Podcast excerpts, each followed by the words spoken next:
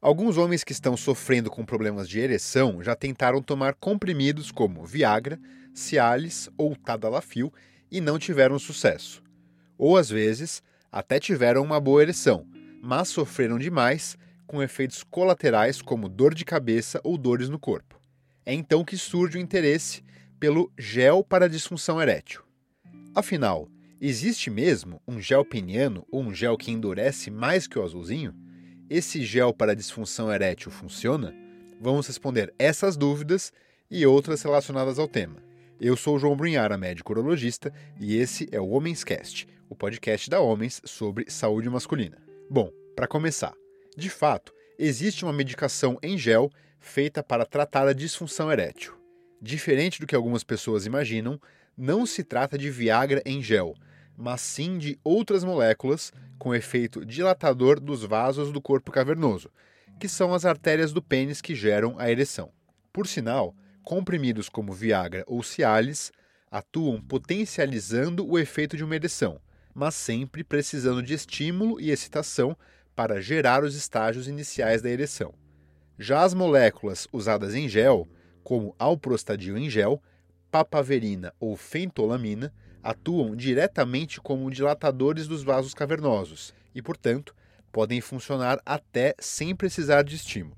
Por isso, não é que o alprostadil gel endurece mais que o azulzinho, mas sim que ele pode funcionar em casos em que o Viagra ou Cialis não funcionam bem, por exemplo, quando os nervos da ereção foram danificados após uma cirurgia de próstata. O mecanismo de ação desse gel é o seguinte: o paciente acopla o aplicador que tem formato de caneta na uretra, que é o canal da urina. Após fazer a aplicação, o homem deve tampar o canal com o dedo, para o produto não escapar, e massagear o pênis para o gel ser absorvido. Após alguns minutos, deve ocorrer uma ereção. Em alguns lugares você vai encontrar a descrição de pomada para disfunção erétil, mas estamos falando sempre do mesmo princípio de ação. O gel mais utilizado para essa finalidade é o alprostadil gel, mas também existem combinações do alprostadil ou com papaverina ou com fentolamina, nesse caso chamado de bimix. Quando o gel combina as três moléculas, recebe o nome de trimix. E qual o melhor gel para disfunção erétil? A molécula com maior ação, de fato, é o alprostadil. Quanto mais completa a fórmula, teoricamente, maior é o efeito, ou seja, o trimix tende a ser mais potente que o alprostadil isolado. Porém, essa diferença não é tão grande assim. Ou seja, quando o alprostadil gel sozinho não funciona, a melhor estratégia normalmente não é trocar de gel, e sim trocar a via de administração da medicação. Isso porque, além da opção de alprostadil ou de trimix em gel, existe a alternativa de injetar essas moléculas diretamente no corpo cavernoso, com uma agulha. Chamamos isso de injeção intracavernosa. E, de fato, a injeção intracavernosa tem uma eficácia muito mais alta, pois sua ação é direta, diferente do gel vasodilatador, que primeiro tem que ser absorvido pela uretra para depois apenas uma fração da medicação de fato conseguir agir. Mas vale uma observação importante.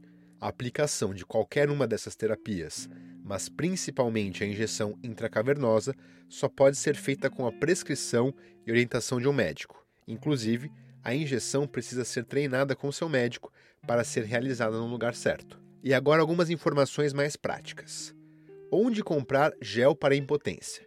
Essas medicações normalmente são realizadas por farmácias de manipulação, portanto você precisa de uma receita médica e deve adquirir o produto numa farmácia especializada. Na Homens, por exemplo, nós prescrevemos o gel de aprostadil, mas em menos de 10% dos casos de disfunção erétil. E quanto ao preço do gel para impotência, normalmente são custos altos, pois a concentração do medicamento necessária para acontecer a absorção pela uretra é elevada. E quanto ao preço do gel para impotência, normalmente são custos altos, pois a concentração de medicamento necessária para acontecer a absorção pela uretra é elevada.